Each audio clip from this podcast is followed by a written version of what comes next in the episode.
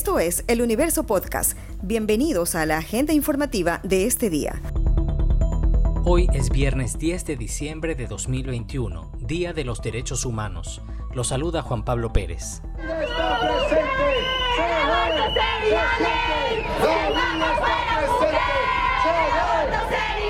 Carteles, banderas, pañuelos verdes y celestes fueron la antesala del primer debate del proyecto de ley que garantiza la interrupción del embarazo en caso de violación, que fue elaborado por la Defensoría del Pueblo por mandato de la Corte Constitucional.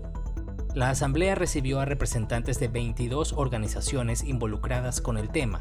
La Defensoría recordó que la sentencia tiene parámetros mínimos que se deben cumplir, entre ellos que no hace falta una denuncia del delito de violación para interrumpir un embarazo.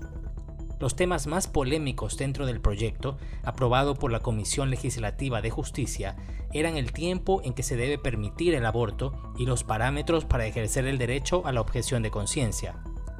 La consultora de ONU Mujeres, Roxana Arroyo, se refirió a los estándares internacionales en el caso de despenalización del aborto por violación y comentó que hay una equivocación cuando se dice que los sistemas internacionales no contemplan esta situación.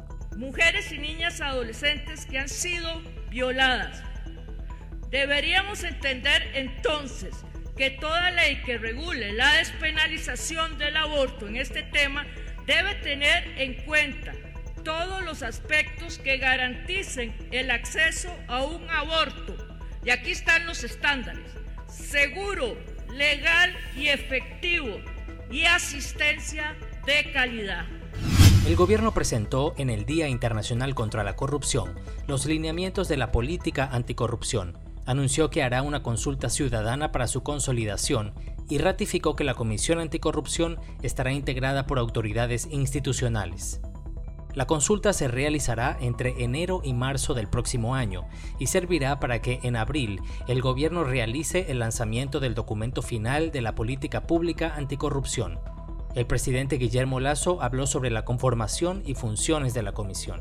Para conformar dicha comisión, he considerado invitar a las otras funciones del Estado, además del Contralor, el Procurador, el Defensor del Pueblo, y representantes de AME y de CONGOPE.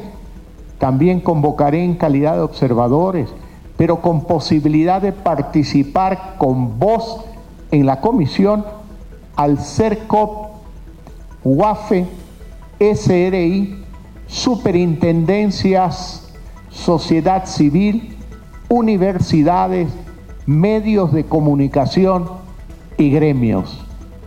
La comisión deberá cooperar con las funciones del Estado para actuar conjuntamente en la lucha contra la corrupción.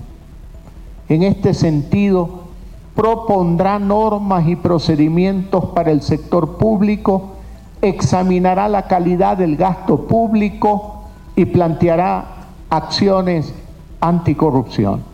Los lineamientos de la política pública anticorrupción tienen un énfasis preventivo, pero de acción inmediata y con orientación a largo plazo, dijo Lazo, al señalar que es importante estar atentos a la calidad del gasto público, disciplina fiscal y austeridad financiera. Habitantes de Socio Vivienda 1 y 2 hicieron un plantón en los exteriores del complejo judicial Guayaquil Norte, en la Florida Norte, para exigir la entrega de los títulos de propiedad de sus casas, que no los tienen, sin que se les cobre un copago. Aseguraron que ese copago no les fue notificado antes del desalojo forzoso y la reubicación que se hizo en sus casos antes de llevarlos a este plan habitacional masivo, ubicado en el noroeste de la ciudad. Serían más de 3.000 las familias que esperan dicho trámite. Algunos de los manifestantes contaron que como no tienen títulos de sus predios, no pueden realizar adecuaciones y mejoras a las casas, que con el paso de los años han sufrido deterioro. Fernando Bastías Roballo, representante del Comité por la Defensa de los Derechos Humanos, quien estuvo en la protesta, contó a El Universo de qué se trató la acción judicial que presentaron.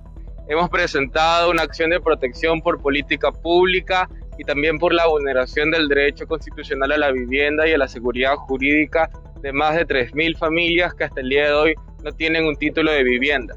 debido a que el Midubi ha impuesto de una forma arbitraria un requisito para acceder a ese proceso de titularización llamado copago. Aquí los habitantes, que son líderes y lideresas comunitarios, están exigiendo algo que por ley le corresponde, que son sus títulos. Agentes policiales y de la Fiscalía allanaron un lugar que supuestamente operaba como casino de manera clandestina en la ciudadela Santa Leonor, en el norte de Guayaquil. Unas 40 personas, en su mayoría extranjeros de nacionalidad china, fueron desalojadas.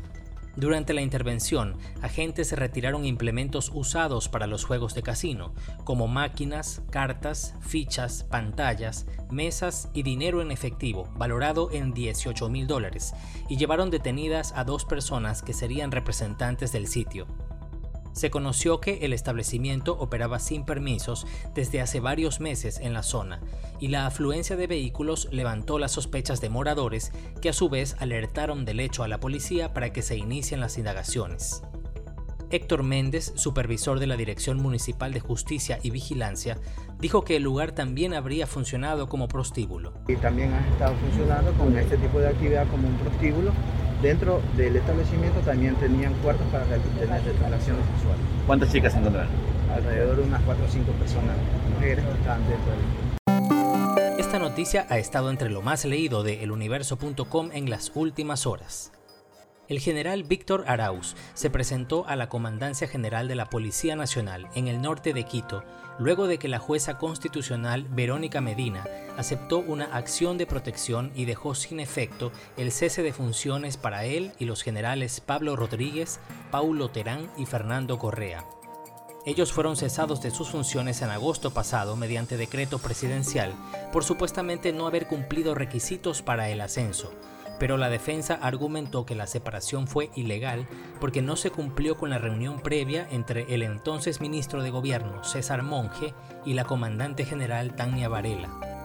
Arauz señaló que les dieron la orden para que ellos se presenten el próximo lunes en la Comandancia General para que se les notifique de las nuevas funciones que tendrán, mientras el general Pablo Rodríguez se refirió a su trayectoria y la de sus compañeros. Todos los procesos de ascenso, en mi caso, siempre he mantenido la primera antigüedad y eso no es un sorteo.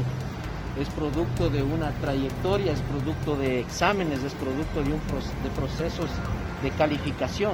Y cada uno de los compañeros que conformamos, los cuatro únicos compañeros que quedamos de la promoción 50, por algo hemos sido generales. Llegamos a ese puesto justamente por temas de cumplimiento de los parámetros de calificación, de conformidad con la ley anterior del servicio de la policía y, en la actualidad por el COEXPO. Y eso es lo que nosotros hemos eh, indicado. Se violaron normas, se violaron procesos y eso se ha demostrado. Esto fue lo más destacado de la jornada. Hasta la próxima.